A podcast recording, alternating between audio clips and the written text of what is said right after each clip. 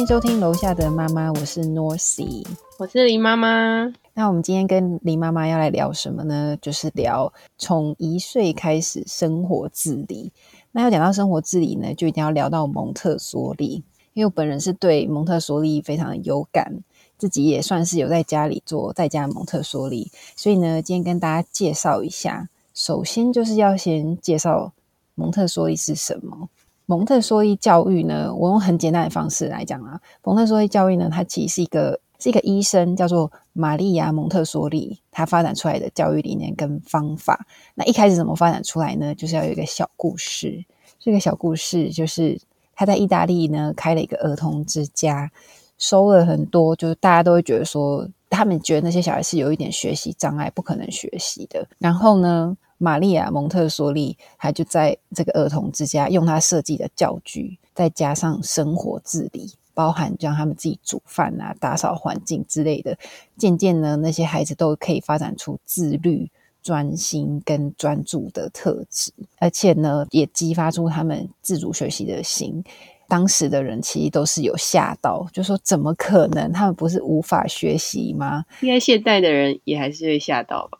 对，我也觉得。我其实没有看到故事，也觉得哎，真的哎，就等于是一群被放弃的小孩，然后他用他的方式，就发现其实他们是可以学习的，而且他们的专注力可能也不比一般的小孩差。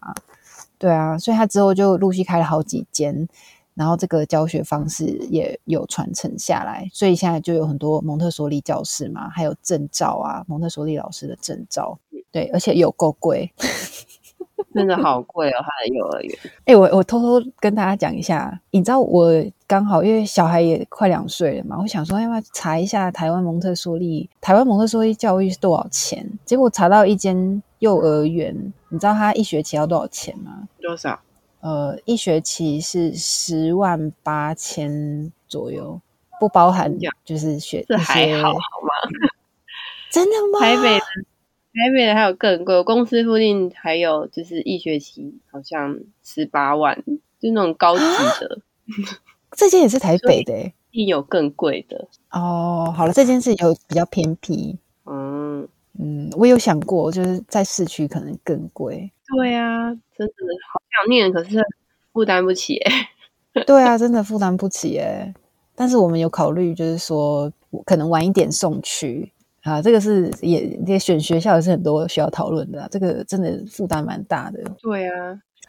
好，就是反正蒙特梭利教育方式就是强调学生自主、自由跟自发嘛。但我们今天就是要来讨论生活自理的这个部分。那大家知道蒙特梭利的教室，他的生活自理是怎么进行？怎么进行？你不是有丢给我看吗？就是有人在分享。哎，其实我觉得很有趣，因为我有买过很多叫呃玩具，玩那是玩具，可是他们都会说这是蒙特梭利玩具。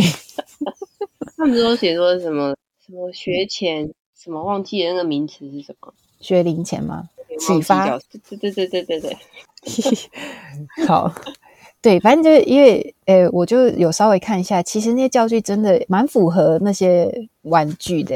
对，就是意思就是说，我觉得可能这个可以在对小孩来说是一个玩跟学都混合在一起的一个过程。比如说，他们会在学教室里面做什么？他们比如说在教室里面，他可能会学倒水，或者是折布，还有挤海绵，就是蛮日常的哦。还有那种用汤匙去挖豆子，然后放到另外一个罐子里面，然后还有很基本的，像是打扫啊、剪纸啊、穿线板这种，都是小朋友超爱的。对，其实，在通过小孩生活自理的这个活动，他们除了可以学会照顾自己之外，他们也可以学会去尊重别人跟环境。我很喜欢尊重的这个概念，就是像我现在也会，我觉得这个字大家可能会觉得对小孩来说太深奥了吧？可是我觉得你就是一直讲，一直讲，一直讲。像他如果丢东西，我就说你这样。你说哪个字？尊重吗？尊重，对。对，我觉得“尊重”这个字可能对小孩来说，你会觉得好像太困难。但我觉得，如果你一直讲、一直讲，他是可以理解那个概念的。就像他如果丢食物，就无论如何都跟他说：“你这样很不尊重食物。”或者是他如果做一些什么举动，我就会说：“你这样是不尊重那个人，或是那个事情。”这样子，那他会有什么反应？当然没有反应啊，继续啊。呃，你在说什么？对。但我就是我相信，就是耳濡目染，就一直讲，一直讲，一直讲，总有一天会了解的。可以的。对，其实其实这些活动还可以培养他们的注意力，还有纪律、跟协调，还有自信心。其实我觉得各个幼稚园应该都有一个，就是很重要，就是固定作息。这个其实就是在培养他们的纪律性，就知道这个时间应该要做什么时候，就是该做什么。对，所以其实那种睡眠仪式也是有这个概念。对，其实这个纪律感呢，还有那个固定作息，对，固定秩序感，对对对，秩序感，对，这个固定作息跟秩序感是对小孩，尤其是进入秩序期的小孩是非常有帮助的。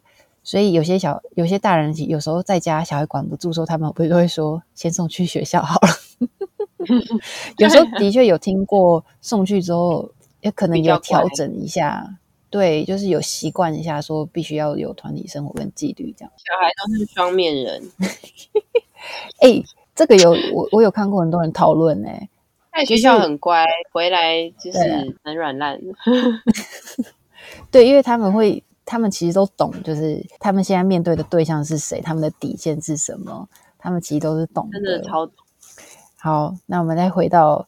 接下来我们要讨论的是，那在家应该有怎么样蒙特梭利呢？这是我们要讲关于生活治理的部分。就是大家觉得，呃，让小孩在家里参与家务事，应该是从什么时候可以开始呢？你自己觉得？呃，我觉得一岁半差不多可以。请问这个数字是哪里来？哼，比较听得懂指令的时候。啊，对，我觉得听得懂指令这个真的很重要。那另外一个我觉得也很重要，就是他要必须可以自由活动，他的手部灵活度要够的时候。像我们家呢，我就要跟大家分享，我们家是一岁就开始从简单的就开始做。那那时候呢，他第一次开始帮忙是擦地板，其实那时候他还不到一岁，他那时候好像才。可能九个月、十个月大吗？然后他是不会站，可是他很会爬。因为那时候我一个人顾，其实压力蛮大的。然后他常常不让我做家事。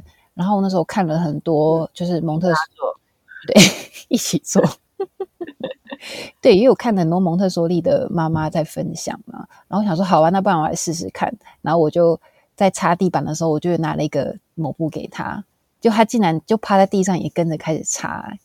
然后就是，虽然说他就是会擦同一块地板，然后就是，但是你就多了很多时间就好了。对对，没错。而且这边我就觉得要强调是，大家知道你其实就是小孩最好的学习对象。就像我不可能就拿一个抹布跟他说：“你去擦地板。” 他一定看到你就是跪在那里当贵妇，然后他就会觉得啊，好像很好玩呢，这样子。然后另外就是在他开始会站的时候，我会让他一起洗碗，因为但说实话啦，这个年纪其实都在帮倒忙，他在玩水，到处都是。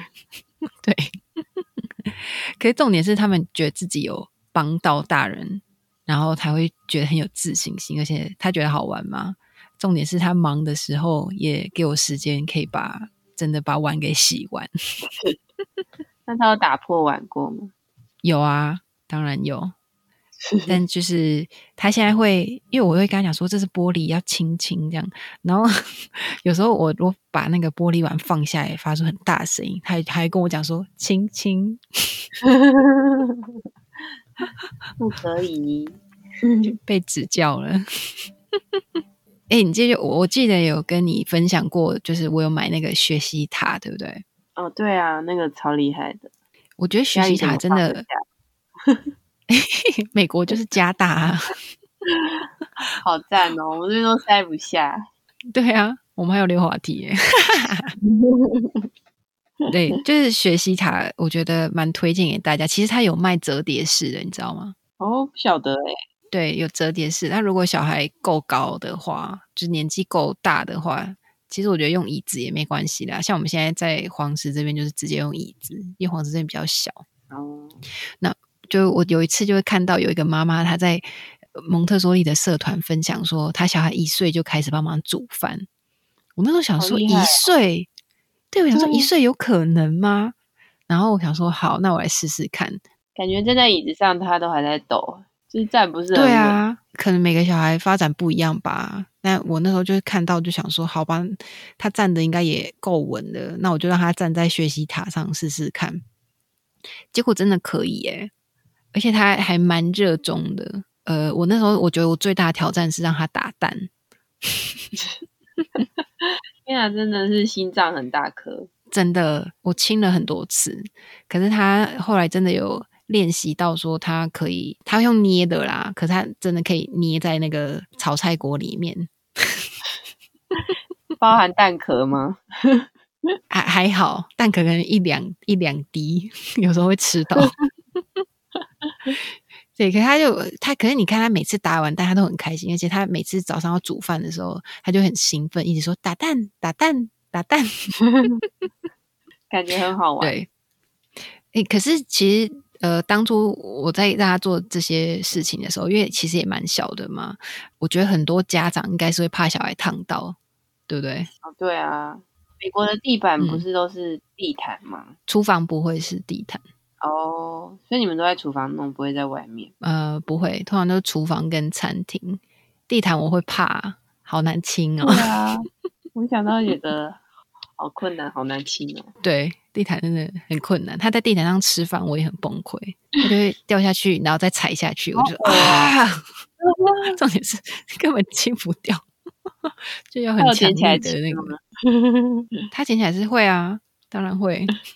天哪，成年地毯，我我们是不是之前有讨论过那个地毯？不止地毯呢、家里地有多脏？就如果说没有脱鞋子的话，对啊，好恶哦。我美国人真的都不脱鞋欸、我第一次去的时候，真的我没办法接受、欸。他们就是穿着鞋在家里走来走去，也会穿鞋子上床。天哪，好奇怪、然后我唯一能做的就是，我们住楼下，我就会说那下楼就换鞋子。可其实也没什么用，因为他爸妈下来还是会穿鞋子走来走去啊，所以就会 我慢慢就放宽心了。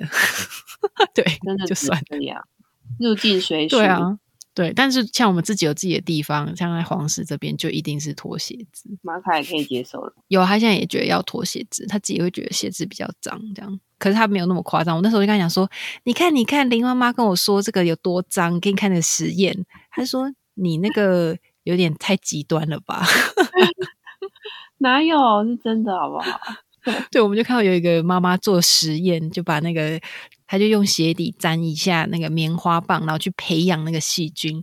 然后大概多久啊？一个礼拜还两个礼拜后，那个细菌好可怕哦。好恐怖，真的差很多，大家要小心。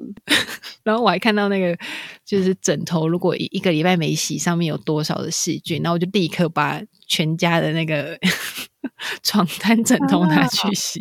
这样我又会有阴影了。对，然后马凯就说：“你真的不要太夸张，不要一直看那种东西。这东西是一定要洗的啦，一个礼拜有点太太频繁，太频。繁了。”对，我也觉得。啊，岔题岔题。重点就是呢，我们刚刚讲到，就是会怕烫手这件事情，对妈妈就会关心这种奇怪的事。好，那我们拉回来，刚刚讲到烫，怕小孩烫到这件事情，其实妮卡是有被烫到过，然后她呃有一次有烫到，是我真的是完全没发现，就是大概说两天后我才发现，没有。对，因为我就想说，因为他被烫到那个手肘的那个不是手肘，就是手掌跟手腕的那个折痕，你知道？那，小孩肉很多嘛，折进去，我说，我隔对 我就是隔两天，我想说这什么？为什么有一个感觉是结痂的伤口？我想说这是什么东西？然后才发现，诶，他是被烫到，烫伤，然后肉夹住，对，完全很夸张没发现。对，可是说实话也没有造成什么太大的伤害。呃，我觉得小孩就是要被提醒呐、因为我很小的时候就会常常提醒他说什么东西很烫，我就会说 hot hot。然后他后来就是看到很多东西或者有冒烟的东西，他都一定会说 hot。然后就他自己就很好玩，他就会假装要去碰，然后就缩回来，然后说 hot hot。嗯，那其实像你知道有一件事，我觉得可以分享，就是呃，我们有一次在厄瓜多，他那时候才一岁，可能两个月吧。当他们在用壁炉生活，可是他们那个壁炉没有栅栏，通常都会有。然后那时候马卡他们亲戚就很紧张哦，就想说不要靠太近，不要靠太近。可是我就只是在旁边提醒他，就说很很烫哦，要小心，很烫要小心。然后我也没有阻止他，然后他也会就是一样，就手会过去说 hot，然后就说走。然后他整个晚上他真的完全没有被烫到，哇，很厉害耶！他是真的知道，对，所以。我就觉得，其实你平常一直跟小孩讲，他其实都有在听，然后你也要适时的去相信他，去放手，这样。所以其实生活自理是有可能的。我刚因为因为我刚刚看到有一只鹿走过去，然后我就发声了一下，很奇怪的分神点。对啊，嗯，是怎样突然停顿？哦，好。另外，我觉得呃。预备环境也很重要，像蒙特梭利的，他们就会说，其实呃，大人的环境是不适合小孩的。比如说，我们洗手的时候，大人的洗手台就是太高，对，然后大人的餐桌餐椅也太高，那对小孩来说，他好像是被绑在高脚椅上面。所以，其实他后来会走路之后，我有开始，我有帮他买小桌子、小椅子，让他开始在他自己的小桌子、小椅子吃饭。那有时候会陪他一起坐在那里吃。我有发现他坐在自己的位上吃饭的时候，他比较坐得住，然后而且呢，就会让他帮忙吃比较多吗？他本来就吃蛮多的。我说的也是，对，一直都是。我还我还曾经有问过一网红妈妈，说我小孩吃太多怎么办？他肚子会不会爆炸？因为那妈妈就分享，就是小孩的的副食品这样。对，超夸张的妈妈妈妈的烦恼很多。对他现在吃很正常，有时候也不爱吃，我都是说 OK，不想吃就算了。对啊，他不会饿着的。对。然后重点是他有自己的桌子椅子之后呢，他就可以帮忙，比如说帮忙搬桌子、搬椅子啊，然后帮忙擦桌子，然后也我们也会请他拿碗到厨房。这些他做这些事情都是在一岁半以前就会的，所以我就会觉得说，诶，其实那时候看到那个妈妈分享，真的是一个很大的启发，也会希望说，那我们在这边分享，大家是不是也可以？就是放大胆的去尝试看看，小孩子其实真的做得到哎，因为像你看他们两岁如果去幼儿园，其实就会开始做这些事情，不是吗？幼儿园不是就会开始让他们自己擦桌子，做一些这些事情，对啊，所以真的重点就是预备环境，大人要可以接受，说我可以把环境改造一下，变成适合他们的，而且要安全的，对啊。那来问一下林妈妈好了，因为林妈妈是在职妈妈嘛。我觉得有困难点，所以来问问看，你觉得在家 自理，让小孩在家自理，困难点在哪里？最困难的就是我自己的心魔。对，每天下班就觉得好累，好想睡觉。嗯，然后就是看到蒙特梭利其实有很多很有趣的活动，像刚有说是用。汤匙去舀那些豆子啊，感觉瑞米一定超喜欢的，但是他一定会整碗倒在到处都是。对，然后我就开始想象那些豆子滚到柜子下、沙发下，然后就觉得好累哦，我还要去清理，算了。哎，那那我问一下啊，你说这个累是上班时间嘛？那如果说假日的话呢？假日我可能会比较有闲情逸致，让他玩一下，然后对，可能会带去奶奶家吧。假日想休息嘛，然后带去奶奶家，奶奶会帮忙打扫。嗯，对啊，像我们可能玩水啊，或者玩一些颜料，都会带去那边玩。嗯，你这个妈妈也是蛮会算计婆婆的。哪有是一家人要共同享乐这样？哦，他们也很喜欢。所以瑞米现在也是已经超过一岁半了嘛？你刚刚说觉得一岁半差不多可以开始，那请问有开始了吗？有啦，我现在让比较让他自己做，就是一些必要的事情，或者是一些不用帮他收收拾残局的事，像是呃，我觉得其实一开始让他自己吃饭也算一部分吧，嗯，或是就是换好尿布，请他拿去丢，其实他也觉得很好玩，就是丢丢尿布这件丢垃圾，嗯，哦，对，或是要吃饭的时候，我现在就很偷懒，都给他吃宝宝粥。就是现成的那一种，嗯，然后我就会请他去拿。宝宝粥，对，去拿宝宝粥来给我，然后把它挤出来之后，然后再请他把，因为他通常拿都是整盒拿过来，然后我拿好之后再请他放回去，或是吃饱饭之后，他再自己把餐椅推回去，然后偶尔就是给他擦擦地板啊，或是有吸地板的时候，就是会让他玩一下。让他玩一下，他就会很高兴。这样，其实这样也蛮多的，啊很多吗？我都觉得很多啊。我想说，我好像有点限制他太多。我自己听起来觉得蛮蛮放手的，只是除了煮饭的部分嘛，的确像你说的，就比较需要收拾餐具的部分。对，而且毕竟我是没有在煮饭的。生小孩之后，你是在职妈妈就没有空。嗯，生小孩之后我就再也没有煮饭了，因为可能我在厨房。台湾很方便呢。哦，对啊，买东西吃很方便，而且只要我进厨房没有进去一下，他就开始该，所以根本不可能煮饭。对，这也是为什么后来让他开始煮饭的原因就是因为我觉得这是唯一可以让我煮饭的方法。如果我老公不在的话，嗯，也是对全职妈妈就是对我来说这是最轻松的方式。全职妈妈真的要找各种方式让自己可以稍微获得多一点时间，度过那个时间。真的。我真的觉得 那天我就在跟我老公聊，我就说全职妈妈时间真的不值钱呢，只想赶紧把它花光。怎么还没天黑？是吧？老公怎么还不回家？也没人说哦，拜托老公提早回来。对。那那你觉得你几岁会真的开始让他进厨房，然后重新有一点你自己也有一点煮饭的时间？嗯，煮饭哦。但我是我是真的没什么在煮饭哎，就算没有小孩的时候也是哦，非常偶尔哦。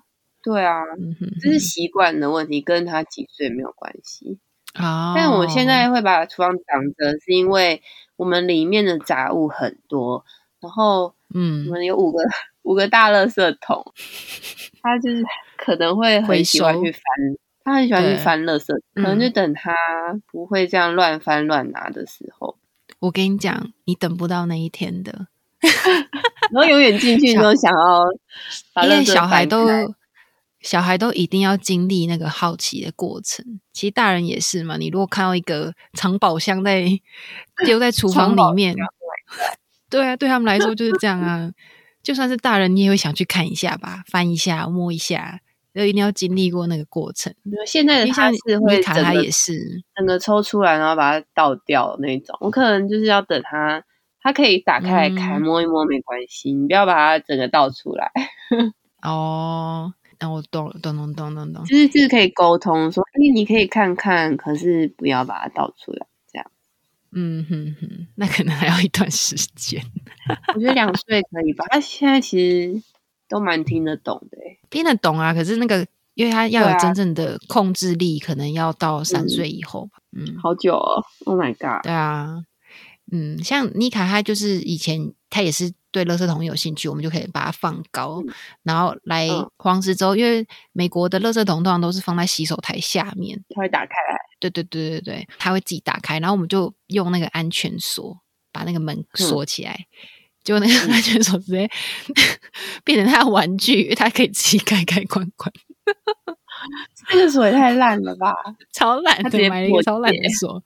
对，然后 对，可然后后来就有点随便他，你知道吗？然后没想到说，哎，其实也蛮快的，那一两个礼拜吧，他对垃圾桶的兴趣就只剩下丢垃圾，就他很喜欢丢垃圾进去。嗯，对，所以其实这真的是一个过渡期，然后。